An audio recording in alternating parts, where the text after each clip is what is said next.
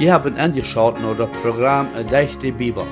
Dit is een studium van J. Vernon McGee en dat is überzet van Englisch naar Plottisch van prediker Elmer Rema. Dit programma komt über de Luftwahlen vijf dagen de week, van maandag tot vrijdag. En uh, neemt ons durch de ganze Bibel über een tijd van vijf jaar. Dat vangt aan met Eerste Mose im Oude Testament en gaat ganz durch Offenbarung im Neuen Testament.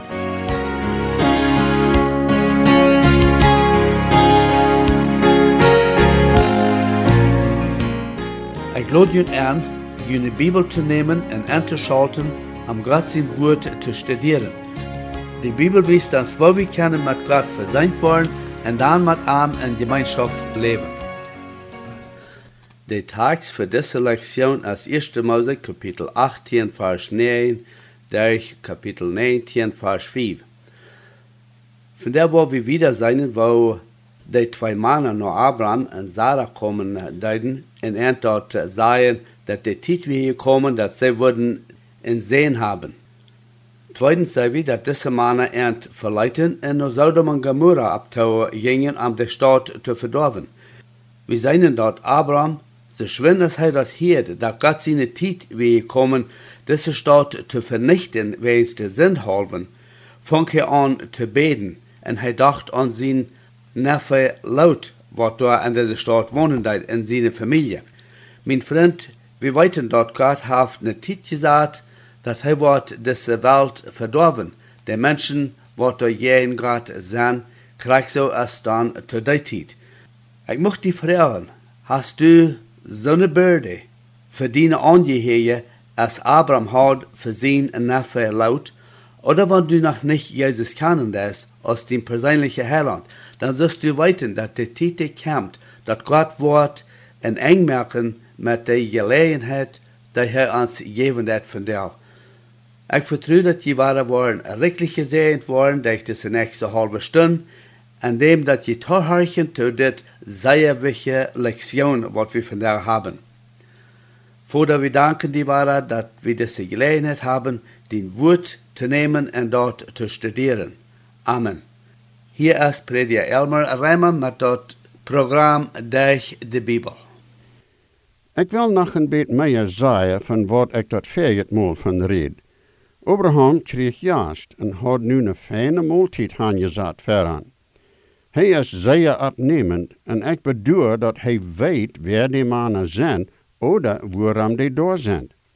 We worden dat am kort zien wat die mission is.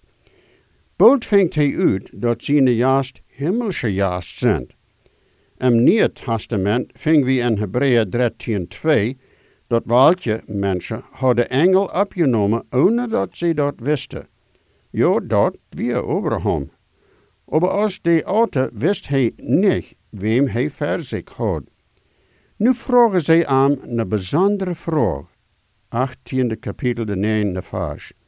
En zij zeiden te hem, dat hij te Abraham, waar is die vrouw Sarah? En hij zei, kijk, zij is hem zeld. Dat weer tot die tijd niet aangeneem. En als ik nog zo in oostelijke landen, dat die vrouw Ruud hem juist het deed, besonders wanneer dat drie mannen waren. Maar nu vragen zij waar Sarah is. Mir is dit interessant, wils als Abraham aan zegt waar zij is, zei zij niet dat zij zal uitkomen. Maar ik geloof dat als een van die mannen dan aanvangt te reden, wist Abraham zeer schwin wie dat weer. De man zegt, en ik geloof dat hij reed luid genoeg dat Sarah dat hier wordt, en zij heeft ook aan bijna dicht bij het zelt der gestonden. Nu de tiende vers, de Heer zei, ik word zeker terugkomen om die tijd voor levend ver te komen, en dan wordt Sarah een zeen hebben. En Sarah hier dat en het zelt der, die hingen aan weer. Zoals ik zei, Sarah heeft beloerd en had dat alles geheerd. Nu weten Abraham en Sarah beide dat die mannen engel waren, den ze opgenomen hadden. Nu de elfde en de twaalfde vers. Nu Abraham en Sarah waren al oud en hoog en elle, en de tijd dat Sarah wordt haar kon kinderen ha, weer al lang voorbij. Sarah lacht dan en zichzelf en zegt, nu dat ik oud zie, zal ik nog janken hebben en mijn oomtje ook oud is? Dat heet Sarah vraagt nu, kan het nog meerlijk zijn dat ik een zin zal hebben? En ze lacht los. Wat van lachen wordt dit zijn? Dit is aan een lachen dat zegt dat het te wonderbaar is woord te zijn. Dat is alles. En waarde, wie heeft alle zo'n ervaringen gehad? God is zo gnädig ons jenever tot tijden dat we gelacht hebben. Irgend wat passiert dat meest niet te leven weer, en dag, door weer. Ik leef dat als wat Sarah nu veelt. Kun dat am eind nog werkelijk passeren? Zij wordt uitvingen. Nu de dertiende tot vijftiende vers. Dan zei de Heer te Abraham, waarom deed Sarah lachen en zei, zal ik werkelijk een zin ter wereld brengen wanneer ik zo oud zie? Is er irgend wat dat te zwaar is voor de Heer? Tot de bestemde tijd waar ik terugkom, naar de levenstijd, en Sarah wordt een zin hebben. Dan verstreed Sarah dat en zei, ik deed niet lachen. Dan zei angstig. Maar hij zei, nee, nee, du deed lachen. Sarah heeft nu angst als de Heer haar vraagt en zij proeft te verstrijden. Maar zij kan de waarheid niet uit hem stich kunnen. Nu de zestiende vers. Dan stonden de mannen op en gingen Sodom op toe. Abraham ging eng met den op een weg te brengen. Als die mannen reed zijn om wiederreizen, staat Abraham ook op en jet een engstje met, vielleicht er die te zeggen. Van waar Abraham en die mannen stonden, kunnen ze raufchecken naar Sodom en Gomorra. Ik zie niemals en dat landje vast, maar zo'n die zend door je vast, zei dat het interessant is hoe we te checken jet, wanneer die dag klaar is. Van waar Abraham stond, jet het gans bij Jeruzalem te checken. Sogar bij den grote zee, ook dat Galileische meer. Er is gezegd worden dat te die tijd Sodom en Gomorra zeer strome steden waren. Maar nu een van die mannen stel, en Abraham staat ook stel. En dan lees ik, en de Heer zegt, zal ik dat van Abraham versterken wat ik doen wil? Zentemol dat Abraham wordt een groot en sterk het volk worden, en alle nationen op worden derg am gezegend worden. 17e en 18e vers. Zo weet heeft de Heer nog niets gezegd te Abraham, wat hij hem zin heeft met Sodom en Gomorra. Hij wordt die steden aanbrengen. Maar nu denkt de Heer zo, zal ik dat van Abraham versterken, dat ik hem zin heb? En dan hoor ik wat God geeft als oorzaak, waarom hij Abraham dat wordt weten laten. God zegt, dat wils Abraham zo'n grote invloed wordt hebben, wordt hij aan weten laten dat Sodom en Gomorra er een moed vol is. Abraham wordt een invloed hebben over zeer veel mensen, niet bloos am karten, maar over veel geslachten nog aan. Dat is nu nog zo. Groot nu, wilst du en ik hier toop durven reden, heeft Abraham nog invloed over ons. We kennen dat niet uit hem stich kunnen. Maar nu zegt de Heer wieder, dat is im 19e vers, dan ik kan aan. Ik weet dat hij zijn tjingen en nakomen ongerechte wordt, dat zij in dem Heer zijn weg wandelen zullen, gerechtigheid en recht te even, dat de Heer Abraham dat geven kan wat hij aan versproken heeft. De Heer zegt nu eenvoudig dat hij met Abraham weten laten, zodat Abraham niet een aangerechte idee krijgt van hem. Maar beobacht ook dat wat God hier zegt, is dat Abraham heeft ordening in zijn familie. En nu laat de Heer Abraham weten wat hij hem zin heeft met Sodom en Gomorra. En de Heer zegt, wils dat je schrecht van Sodom en Gomorra zo erg is, en wils er zin zo groot is, go ik door nu aan om zien of dat werkelijk zo erg is, met aan, als het zich hield nadat je schrecht. En wanneer het is, dan wil ik weten. 20 en 21 vers. God zegt te Abraham, ik weet hoe dat met Sodom en Gomorra is, maar ik doe door nu aan om dat not te zeker. Weet, God deed niemals wat en host, oder ohne tijd te geven dat dicht te denken en onzeker. Dat is een goede ding dat God Abraham weten leidt wat hij doen wil. En niet bloos voor een oorzaak. Abraham had kunnen denken dat God geen erbarmen had, want God dat wat hastig gedaan hebben, ohne dat Abraham irgend wat van wist verheer. Nu kan Abraham zich dat nadenken. En mij is zo, Abraham denkt nu vielleicht ook zo, ik wonder of de Heer mij hier een gelegenheid geeft om te voor genade en erbarmen. Zien neffen lood is je door in Sodom. Ik geloof ook wellicht dat Abraham vielleicht heeft een aanrechte idee gehad van Sodom en Gomorra. We weten niet of Lot jemals naar Abraham spazieren kwam, oder of Abraham manchmal naar Lot spazieren ging. Daar is niets gezegd daarvan. Dat evenjet van deze geschicht schijnt doorheen te dienen dat Abraham vielleicht niet zo gedacht heeft over Sodom, als hij vielleicht had kunt. We weten dat niet geneem. Er zijn veel dingen in deze wereld van die we niet zeer veel weten.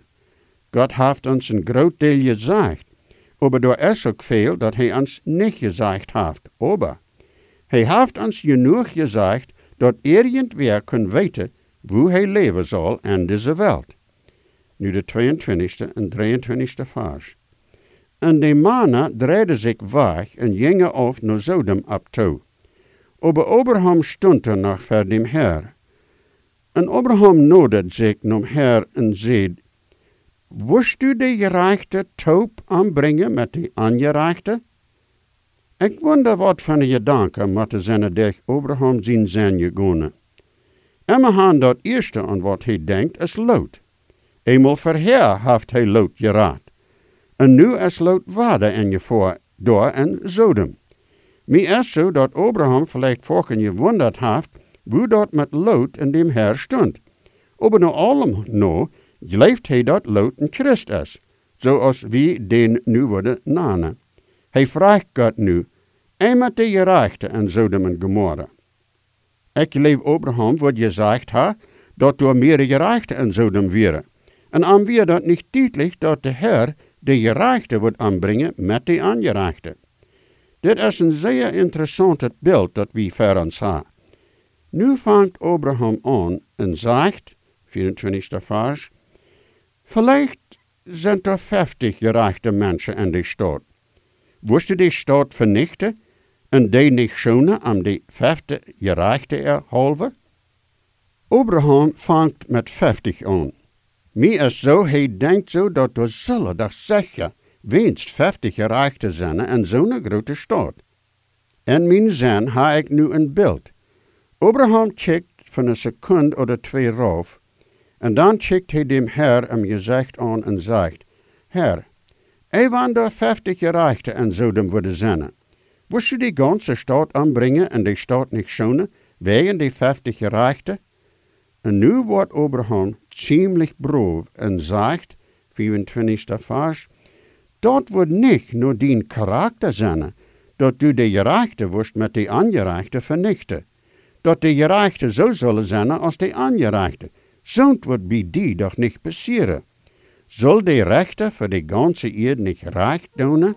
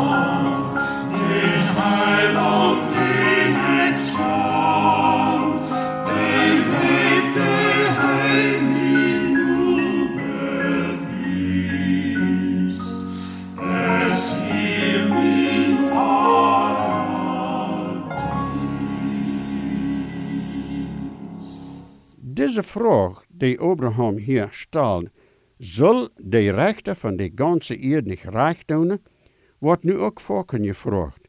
En ja, daar is een antwoord.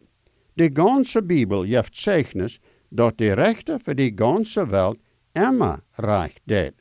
Wat immer God deed, is recht. En wanneer du denkst dat hij niet recht deed, dan is de trouble niet met God, die is met die. Die denken is niet recht, du hast nicht alle Wirklichkeiten für die. Wenn du die wust für die ha, dann wirst weten dat de Herr immer alles recht deed. Wie zijn onrecht? Hij is recht. Mir is nog één ding hier zeer interessant. En dat is dat Abraham niet praat dat de Herr de gerechte door zal nemen. Hij vraagt nou dat de ganze stad zal bewoord worden wanneer de vijftig gerechten binnen zijn. Nu heeft de Heer Abraham antwoord op zijn vraag. En de Heer zei, wanneer ik vijftig gerechte mensen in de stad ving, dan wil ik de ganze stad verschonen om den erhalve. 26 vers. Abraham bedenkt zich dat nu en zegt, en Abraham zei, kijk, ik ga me even nomen met dem Herr te reden, wanneer ik ook bloos stof en zie. Ik waren door maar vijf vele aan de vijftig. Wist je die stad aanbrengen, wanneer du vijf wijnje door binnen vingst? En de Herr zei, wanneer ik door 45 ving, wou ik die stad niet vernichten. Ik wonder wat van de gedanken moet zijn nu, dat Abraham zien zijn gevlogen, als hij hier nu met dem reden deed. Wanneer er 44 gerechten zijn, dan zegt de Heer, hij wordt die stad schonen. Dit heeft Abraham nu mee moed. En hij is nu dringend. Ik wil hier die nächste vijf vers lezen. En Abraham reed wieder en zei, Vielleicht vingst door veertig. En de Heer zei, ik word het niet doen, want er veertig zijn. En Abraham zei, bitte, laat mijn Heer niet oorlijk zijn en ik wil reden. Vielleicht zijn er dertig. En de Heer zei, ik word het niet doen, want ik door dertig ving. En Abraham zei, check Heer, ik ga me even nomen met dem Herr te reden. Vielleicht worst door twintig vingen. En hij zei, ik word die stad niet vernichten om die twintig erhalve. En Abraham zei, laat mijn Herr nu niet oorlijk worden, en ik wil bloos nog eenmaal reden. Vielleicht zijn er tien. En de Herr zei, om tien erhalve, word ik die niet vernichten. Abraham is aanhoudend. Hij jeft niet schwind op. Hij kämmt immer wieder rauf mit seinen Nummers. En schließlich is hij bedoor wo hij zich ziemlich sicher is dat er wenigstens tien gereichte zijn, oder? Ik wonder of die beid, Abraham en de Heer, door vielleicht een klein stoot top gestonen ha. Abraham diep en gedanken. De Heer vielleicht luren deed, om zien of Abraham nog meer zeggen wordt. Wer weet hoe lang. En als hij niet wat meer zegt, vangt de Heer aan langzaam wieder te gaan. 33ste vers. En de Heer ging weg, zo bood als hij derg weer met Abraham te reden. En Abraham ging terug naar zijn stad. Nu komt de vraag ver. Waarom deed Abraham niet wieder afkomen tien? Ik geef die mijn zin daarvan. Ik leef Abraham heeft nu angst dat Lot verloren is, en dit bouwt aan zeer. En also wordt hij niet wieder afkomen. Hij had kunt eraf komen met eind. Hij had kunt hem her Herr, wanneer er bloos één gerechte is, woest u dan de stad vernichten? En weet wat God wat gezegd hebben? Ik leef hij wat hij gezegd, wanneer er één gerechte mens is in Sodom, dan wil ik dem uit de stad uitbrengen. Wils ik wil niet een gerechte mens met de stad top vernichten. Weet je waarom ik dat leef? Wils dat is krijgt wat de Heer deed. Door wir één gerechte man. Abraham leeft dat niet. Aber de Heer wist. En de gerechte man, wie Lot. God zei te Lot, spoed die uit deze stad uit, dan ik kan die niet vernichten, wat du buiten best. Weet u dat de grote triebsal die op deze eerd komen zal, niet komen kan zolang als God zijn gemeente nog in de wereld is? Die kan niet komen, wils Jezus Christus heeft onze schuld op zich genomen en de triebsal is een poort van God zijn gerecht dat nog komen wordt. En dat is waarom de christen niet kennen dat die triebsal hier blijven. En dit toeval met Lot en Sodom is een wunderschönes beeld van de waarheid. Sodom en Gomorra zijn een beeld van de wereld. En dat is niet een schmackend beeld. De wereld is nu een elendig beeld. Dat lijkt zich zeer met Sodom en Gomorra. Dit meent nu even niet dat de Heer vandaag of morgen zeker komen wordt. Ik weet dat niet. En geen andere dat. Groot wanneer dat wordt zijn. Maar hij kan vandaag of morgen komen. En zie die een ding zeggen. Alle die dem Heer Jezus ha aangenomen, worden dan in één ogenblik wijkzinnen bij dem Heer Jezus. Nu vang ik aan met dat 19e kapitel. Dat vierde kapitel, 18e, is een beeld van gemeenschap met God. Nu ändert zich dat beeld, gans. We verlaten de stad bij Mamre, waar Abraham woont, en gaan naar Sodom en Gomorra. Dit is waar Lot woont. Ik lees de eerste twee vers. Bij ovend kwamen de twee engelen naar Sodom. Lot zat bij staatspoort, en als hij den zag, stond hij op aan te begrijzen, en hij kneed zich wat op eerd haan en zei, Zet hem al nu, bitte, komt nu jun deiner zijn huis, en blijf bij mij te nacht.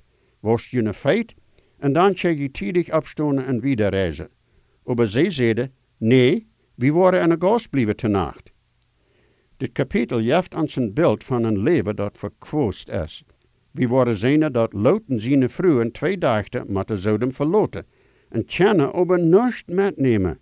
We moeten behouden dat Lot een gerechte man is. Du denkst nu vielleicht zo, hoe is dat mogelijk? Dat du Lot een gerechte man naast. En wanneer we bloos dit bericht hadden in 1 Mose 19, dan wordt ik dat ook niet leven willen.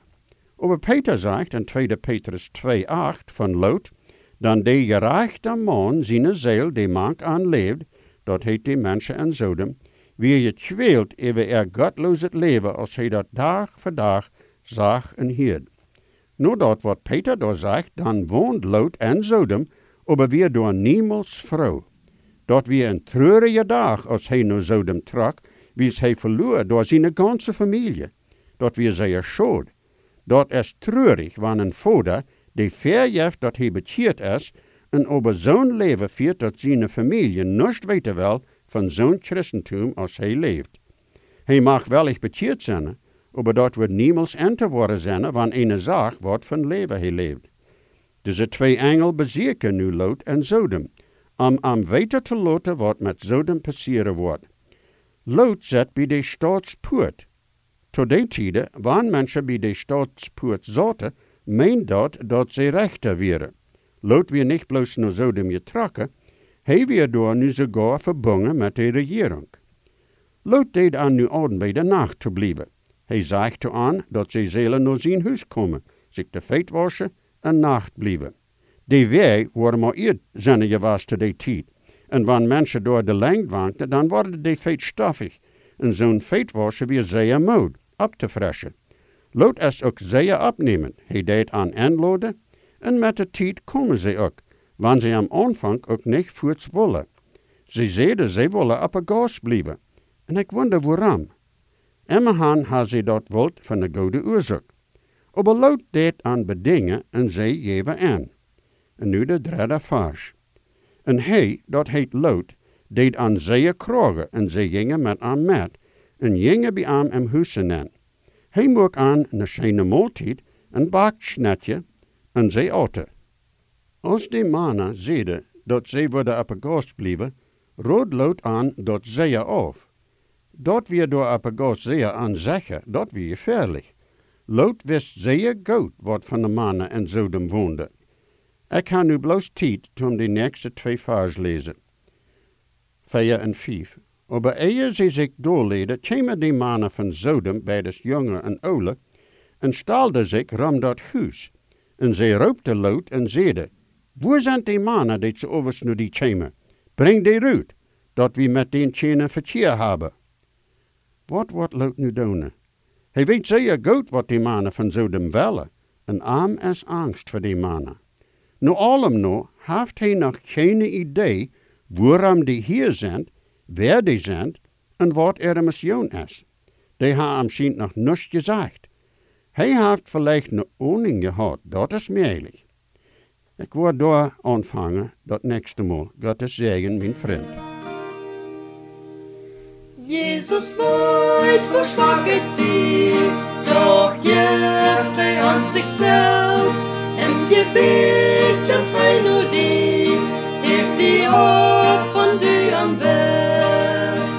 Hij hat fått mich fehlt, hij dat meine Schuld. Jesus starb und tritt für mich, wird mich von Sünden frei. Sin gut sagt, das Gott nicht klar, hij ist mir wirklich gut.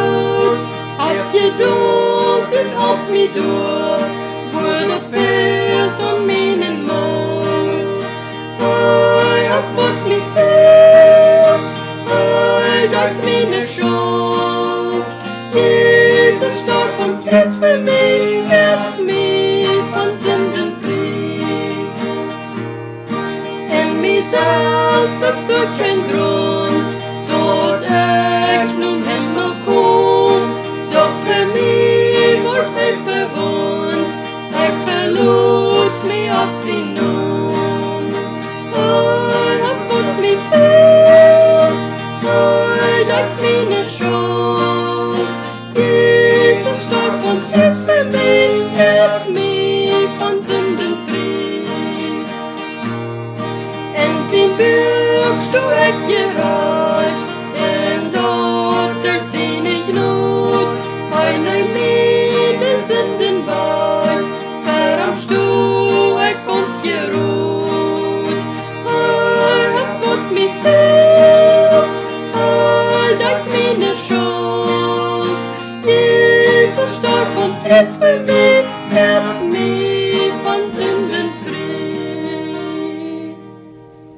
Ik glodjent waren aan alle dag van maandag naar vrijdag aan en bitte lot jullie vriend ook aan.